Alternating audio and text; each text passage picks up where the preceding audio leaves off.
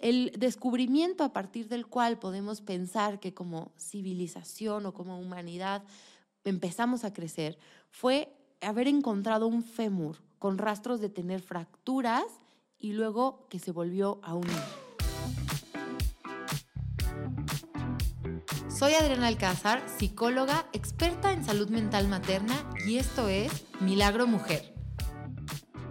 Últimamente me he dado cuenta conmigo, con mis amigas y también con mis pacientes que muchas mujeres, aun cuando estamos felices de haber elegido el camino de la maternidad, en algún punto nos ha tocado decidir si ser mamás de tiempo completo o por nuestra carrera profesional. Y en la gran mayoría de los casos hemos tenido que sacrificar el plan que teníamos profesional o los puestos que habíamos conseguido o lo que sea que haya sido nuestra vida profesional antes de ser mamás. Y es una paradoja muy fuerte porque somos felices de, de, tener hijos, estamos agradecidas, los amamos y los cuidamos con todo el corazón, pero también todos los días tal vez estamos teniendo esta lucha interna de extrañar nuestra vida anterior y de pensar qué hubiera sido si yo hubiera seguido en mi trabajo, qué hubiera sido si yo hubiera seguido este camino que ya había trazado. Y hoy quiero platicarte y hoy, quiero que ahondemos en esta sensación y ahondemos en esta disyuntiva que muchas atravesamos, porque quiero bueno, a mí me ha costado trabajo resolverlo. Creo que estoy empezando a entrar en un panorama o en un terreno en donde me siento mucho más tranquila esos días en donde solo cambio pañales y me siento más tranquila esos días en donde pasé seis horas peleándome para que alguien se bañara. Antes no, antes me dolía y antes de verdad me sentía incluso deprimida por estar en esta realidad. Y hoy quiero contarte cómo, cómo lo he ido resolviendo y cómo es que lo vivo en mi día a día. En primer lugar, leí en algún lado del mundo amplio y oscuro de Twitter que hay una antropóloga que habla de un punto importantísimo que ella em, menciona como a partir del cual, este punto importantísimo en el que Em, como humanidad empezamos a convertirnos en una civilización floreciente, ¿no?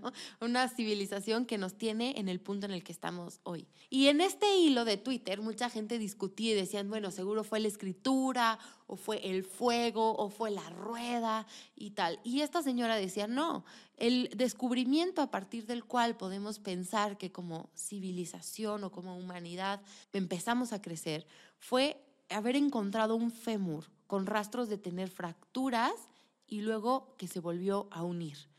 Y para mí fue rarísimo leer esto y dije, ¿cómo está eso? O sea, ¿por qué? ¿Por qué hubo una medicina? ¿Por qué hubo un método? ¿Qué pasó? ¿Por qué este es el punto de, de crecimiento de la humanidad según esta, esta señora? Y lo que ella decía es que esa es la evidencia de que una persona que tuvo un accidente, tuvo una fractura, pudo ser cuidada por alguien más. Antes de este descubrimiento de este hueso, no hay eh, mucha evidencia de, de, esta situación. ¿Por qué? Porque si alguien se fracturaba la pierna o si alguien se fracturaba la mano, quedaba a su propia suerte en la jungla, a que se lo comiera un lobo, un tigre, un lo que fuera. Pero a partir de esta evidencia de ver un fémur roto que pudo recuperarse, podemos entender que como personas crecimos y empezamos a desarrollar estas habilidades de empatía y de cuidado. Y es a partir de ese momento que empezamos a conservar pues más personas, más talento, más sabiduría, etcétera, etcétera, y viendo todo el desarrollo. Me impresionó muchísimo leer este dato o leer esta, esta como historia, porque claro, muchas veces, como bien pasó en el hilo de Twitter, creemos que el desarrollo de la humanidad está en qué? En ganar más dinero, en generar un descubrimiento, en proponer, salir en las noticias, en ser el presidente de una empresa, pero pocas veces ponemos la atención en esas cuestiones que son tras bambalinas. Y yo me puse a pensar en esa persona, ni siquiera sabemos quién cuidó a ese fémur roto, quién era, si era un hombre, una mujer, y quién o, o quiénes lo cuidaron. Yo me pongo a pensar en esas personas que lo cuidaron, que a lo mejor también conectaban con esta sensación de, chin, como este burro se rompió la pierna, yo me tengo que quedar a cuidarlo en vez de ir a cazar o en vez de ir a recolectar más verduras, en vez de ir a explorar, en vez de vigilar. Y tal vez también ellos tuvieron esta disyuntiva de sentir que la vida estaba avanzando mientras ellos estaban en quietud, en una cueva cuidando a alguien más. Pero qué relevante es que hayan logrado poner esa pausa y que hayan logrado parar de esa manera, porque realmente esa es una piedra, uno de los primeros cimientos que tenemos para la sociedad que tenemos hoy. Y qué paradójico es que hoy en día, llegando, habiendo llegado tan lejos como humanidad, sigamos teniendo esa misma disyuntiva y sigamos sintiéndonos como que es nada cuando estamos encerrados en cuatro paredes ejerciendo labores de cuidado. ¿Te ha pasado? A mí sí, muchísimo, como que te contaba al inicio. Y creo que esto nos lleva a preguntarnos el por qué. Bueno, a mí me, me, llevó mucho tiempo a preguntarme el por qué. ¿Por qué si tanto tiempo quise ser mamá y siempre tuve claro que quería ser mamá? Luego, cuando fui mamá y que trabajaba, lloraba todos los días porque tenía que dejar a mi hija y anhelaba con todo mi corazón ser una mujer que se pudiera quedar a cuidarla, ¿por qué luego entonces cuando ya tuve la oportunidad de quedarme en casa con mis hijas me sentía tan vacía y me sentía tan abrumada? Y creo que, bueno, encuentro dos cuestiones bien importantes. Número uno, esta parte que te mencionaba al inicio, ¿no? Un poquito con el ejemplo de la antropóloga. Creo que como sociedad y como personas en general tenemos bien comprada la idea de aquello que sí es productivo, aquello que sí es útil y aquello que no lo es ha sido padrísimo que las mujeres podamos tener esta representación en las universidades, en las empresas, en el medio político. Es increíble. Qué bueno que tenemos esta oportunidad. Pero, ¿qué tanto también nos hemos comprado la idea de que solo de esa manera vamos a poder tener trascendencia? Solo de esa manera vamos a poder em, como que cumplir nuestros sueños. Solo de esa manera. Como que lo vemos en blanco y negro o te vas a trabajar y te vuelves la directora de tal empresa o la emprendedora, ta, ta, ta, o nada, solo la casa aburrida ah, con tus hijos. Tal vez hay muchos más caminos, ¿no? Hay maneras de ser emprendedora desde tu casa. Tal vez no todo es blanco y negro, digamos, por radical, sino hay temporadas. Hay temporadas que tus hijos son chiquitos y necesitas estar mucho más hacia tu casa. Y habrá otras en donde ya no te pelen y puedas salir a conquistar el mundo de nuevo, etcétera. La idea que te quiero compartir en este aspecto es que como sociedad y como personas en general nos hemos comprado em, el concepto, nos hemos comprado la etiqueta de éxito de una sola manera y lo vemos como blanco y negro, como puedo estar participando en una empresa o puedo estar siendo emprendedora, vamos, la vida que gana dinero y que está fuera de casa, ese es el éxito. Todo lo que se salga de esta etiqueta no es éxito.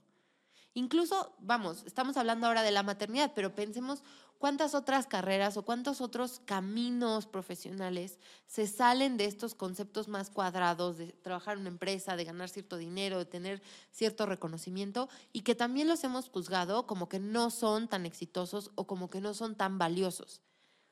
Tenemos esta idea y tenemos estos prejuicios súper comprados como sociedad dentro de todo esto, bueno, entra la maternidad o entran todas las labores de cuidado. Creemos que como no genera dinero, como no sale en el periódico, como no te pones un traje los lunes y te vas a una junta sumamente importante, no hay valor en eso que estamos haciendo.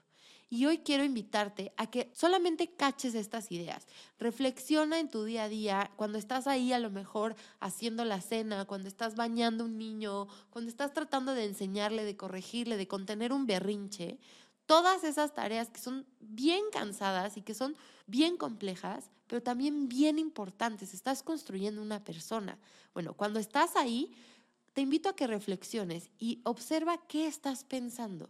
Observa qué, cuáles son las ideas que pasan por tu cabeza. Probablemente encuentres ideas como, no tendría que lidiar con esto si estuviera en una oficina, preferiría estar en una oficina, o pensamientos como, ¿para qué lavo tantos platos? No vale la pena esto es demasiado difícil, lo hago peor que el resto. Si estás teniendo este tipo de ideas o estás teniendo este tipo de pensamientos, te invito, no hagas nada, no te juzgues, no te corretes, te invito solamente a que los notes y a que los veas a lo mejor desde una perspectiva, número uno, más compasiva, en donde, bueno, te des el espacio de entender que eres una persona en desarrollo, que tus hijos también son unas personitas en desarrollo que te necesitan. Y también que te lleves a un terreno no solo compasivo, sino también en donde notes la relevancia de lo que estás haciendo. No es trabajo vacío lavar platos. No es trabajo vacío preparar tres comidas al día para estas personitas que están a tu cargo. No es trabajo vacío contener un berrinche. No es trabajo vacío arrullar a un bebé y darle a entender que es amado o que es amada. Por supuesto que no es trabajo vacío. Reconócetelo y aprovecha el, poder que hemos estado hablando también ahí en nuestras redes de las autoafirmaciones. puedes tú sola escribir una frase o puedes ir a nuestro perfil, apoyarte de algunas de las que hemos puesto por ahí y repetírtela. Decir, valgo no por lo que hago, sino por lo que soy. El trabajo que estoy haciendo está escribiendo el futuro de la humanidad. ¿Sabes? Que las personas en un futuro van a estar en deuda contigo y conmigo, así como nosotros hoy estamos en deuda con esa primera persona que cuidó a aquella otra que tenía el fémur roto.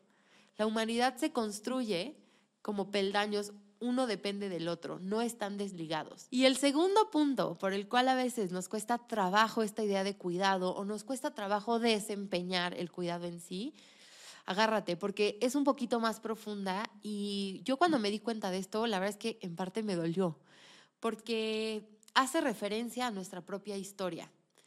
Sabes que no podemos dar eso que no tenemos. Y si tú y yo a veces tenemos carencias en nuestra historia o a veces tuvimos, más bien tuvimos carencias en la manera en la que fuimos cuidados, eso nos va a llevar a tener impedimentos para cuidar de manera plena a nuestros hijos. ¿A qué voy con esto? Em, siempre decimos, no hay manual de maternidad, todas vamos aprendiendo y todas vamos sobre la marcha. Y bueno, eso en parte es verdad, pero también tiene mucha mentira. ¿Por qué? Porque la manera en la que tú fuiste maternada es la manera en la que vas a querer o la que vas a tener la estructura de maternar a tus hijos. Si tú tuviste una maternidad em, en donde tu mamá hacía muchísimas cosas manuales contigo, tú vas a querer hacer lo mismo con tus hijos. Si tú tuviste una, o sea, fuiste maternado de una manera como más estricta, más em, con poca contención emocional, ahora cuando tus hijos necesiten contención emocional, probablemente te vas a quedar como con huecos y vas a decir, ahora, ¿cómo le hago? ¿No? Tengo una amiga que de broma decía, bueno, es que mis habilidades afectivas llegan a agarrar un palo y hacerle así, there, a, mi hijo, o sea, como que no sé qué más hacer, no me siento cómoda dando abrazos, no me siento cómoda dando afecto. ¿Por qué? Porque en su propia historia ella no recibió afecto. Y aquí es el punto donde, híjole, puede sonar así muy oscuro y puede sonar que nos estamos metiendo a la cueva del lobo, pero a mí me gusta verlo de una manera compasiva y de una manera también de oportunidad. Es aquí donde digo, la maternidad es este chance, y ya suena disco rayado, pero es este chance todos los días de tu vida de sanar tu propia historia. Es esta oportunidad de entender y ver todos esos huecos que te hacen, es todos esos huecos que tienes, todas esas herramientas que te hacen falta, y es el chance de irlos, ir por ellos, de sanar, de descubrir nuevas maneras. Entonces, siguiendo el ejemplo, no eres una persona que tenga mucho contexto, mucha manera de ser afectiva porque tú no recibiste ese afecto. Cuando estás a lo mejor Dios te manda o la vida te manda un hijo que es súper cariñoso y tú dices, ay Dios mío, ¿qué hago? Me está hablando en chino, yo no domino el lenguaje, ese lenguaje del amor. Bueno, sí, es un reto, pero también tienes esta oportunidad de crecer, de leer, de investigar, de dejarte abrazar y que ese abrazo de tu hijo también sane a tu niña interior. ¿Cuáles son las maneras en las que podemos sanar y cuáles son las maneras en las que tú puedes encontrar esta nueva manera de ejercer cuidado, aun cuando no la tengas en tu contexto de historia de vida? Número uno, te recomiendo que te devores todos los libros que puedas. De esas cosas que tú vas detectando que te hacen falta, ve por ellos. No tienen que ser exclusivamente de crianza. Te cuento algo muy personal. Para mí, uno de los retos más grandes ha sido el autocuidado. Por eso toda la temporada pasada estuvo dedicado a eso, porque es una de las grandes cosas que yo he descubierto y he aprendido como mamá. ¿Cómo le hice? Bueno, empecé a leer un chorro de libros que hablaban sobre autocuidado. No necesariamente autocuidado en la maternidad, autocuidado en general, porque es importante, cómo ejercerlo, etc. Me empapé de esto y lo empecé a aplicar en mi día a día. Y se volvió entonces autocuidado para la maternidad, porque yo soy mamá. Y me dedico a ser mamá muchas horas de mi día. ¿Ok? Entonces, número uno, De esas cosas que tú vas viendo que careces, número uno, te invito a que busques libros, busca literatura, busca podcast, busca videos, busca talleres, busca la manera de aprender, ¿ok? Una de las más importantes pueden ser los libros. A mí me han ayudado muchísimo los audiolibros porque pues voy en el carro o estoy lavando platos o estoy haciendo cosas en la casa y los pongo y estoy leyendo. Los talleres en línea a partir de la pandemia se volvieron un boom y para mí ha sido lo más increíble porque he tomado cursos de tejido, he tomado cursos de pastelería, he tomado cursos em, de marketing, pero también he tomado cursos de habilidades para la maternidad, de sanidad interior, de incluso de oración, de meditación y todas esas herramientas me han ayudado a sanar a mi niña interior para que yo pueda cuidar mejor a mis hijas. Y finalmente, otra de las más importantes que he hecho es tomar terapia. En aquellas cosas que de manera autodidacta como que ya me quedé limitada, ya leí, ya fui al taller, ya lo intenté, ya fui por acá, ya hablé con mi esposo, ya lo, ya lo puse en práctica y se me sigue saliendo el grito de loca. Bueno, entonces, para mí ha sido el punto de decir, necesito sanar esto con mayor profundidad y con mayor intención. Necesito que alguien me acompañe y que me ayude a sanar esto que no estoy pudiendo sanar yo sola. Vamos a hacer el embudo y el resumen de todo este episodio, ¿sale?